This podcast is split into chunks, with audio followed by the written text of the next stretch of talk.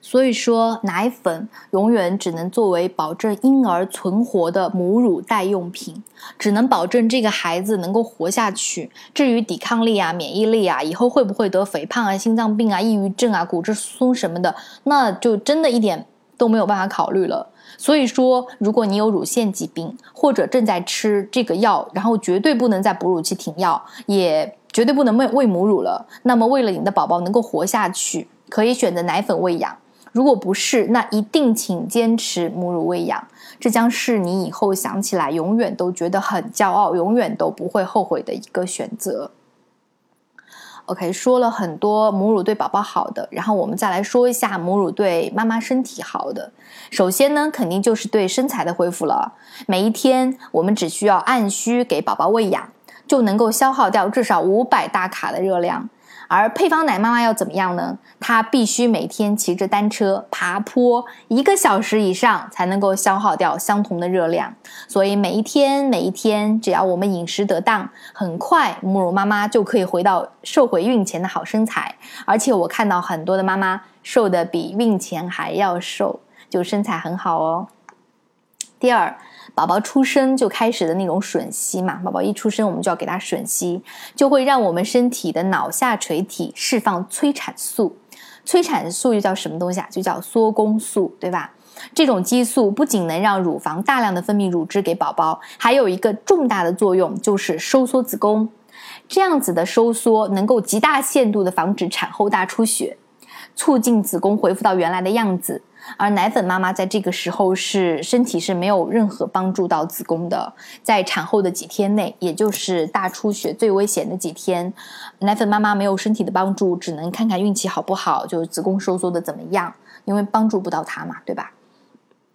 第三，喂奶的妈妈，喂母乳的妈妈是没有例假的，最早一般也会到四到六个月以后，一般都是六个月以后啊。个别的妈妈是早的，也要有最少有四个月是没有例假的，因为例假出血量相对比较大。本来我们生了宝宝就已经大量失血，再加上例假出血带走了很多铁，其实这叫雪上雪上加霜了嘛，可能会有缺铁性贫血啊之类，脸色不好啊。所以很多有些人说啊，你生完孩子变成黄脸婆，或头晕乏力、记忆力减退，对吧？都会有。而母乳妈妈呢，就会有半年的时间休养生息。就这个血是不湿的、不流失的，反而气色和身体都恢复的比较好。例假来的越越晚，身体恢复的其实是越好的，因为而且那个卵巢它也是得到休息的嘛，对吧？第四呢，在没有例假的这段时间内，我们一般认为是产后的头半年，就六个月啊，是有百分之九十八到百分之九十九的避孕成功率。也就是说，你不需要采采取任何的避孕手段。就可以达到避孕的效果，这叫哺乳必经法，就有一个英英文说法，简称就是 LAM。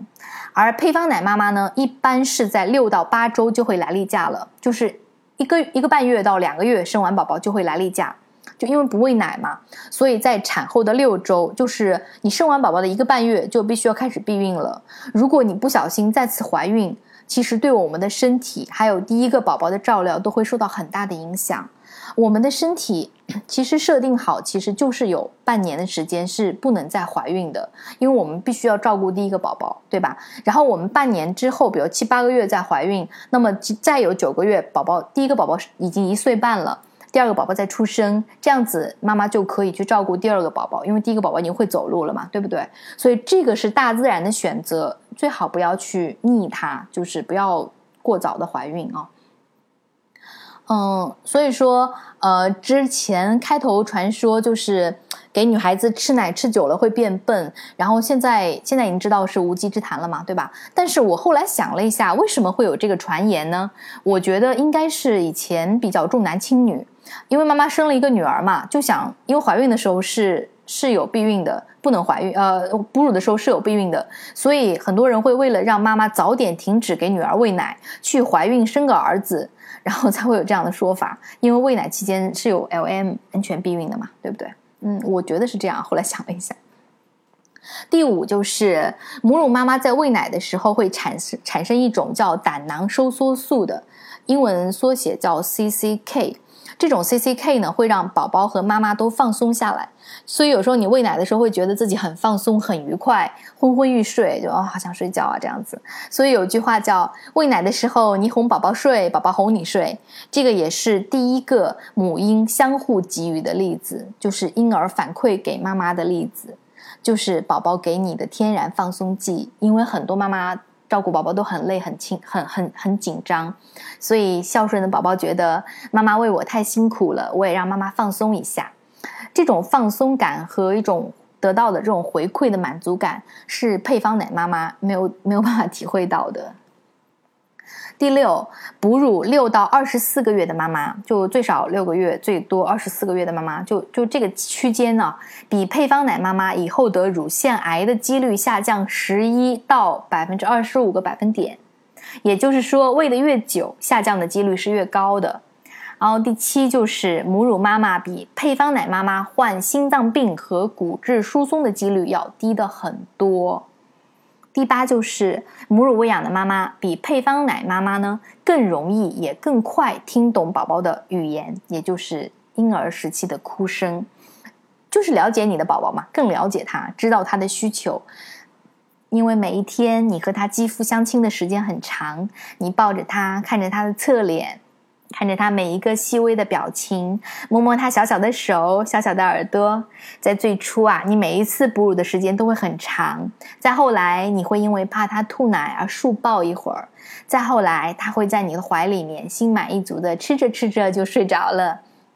你就这样抱着他，看着他一天一天的长大，一天一天就其实很不舍得放下来。我到他一岁多奶睡之后啊，很多次因为他不需要书包了嘛，但是他睡着了，我都会抱着好一会儿，就不舍得放下，就总是心里面感觉好像这样这么亲密的日子很快就要过去了，这么这么甜蜜的一个一个母女的一种，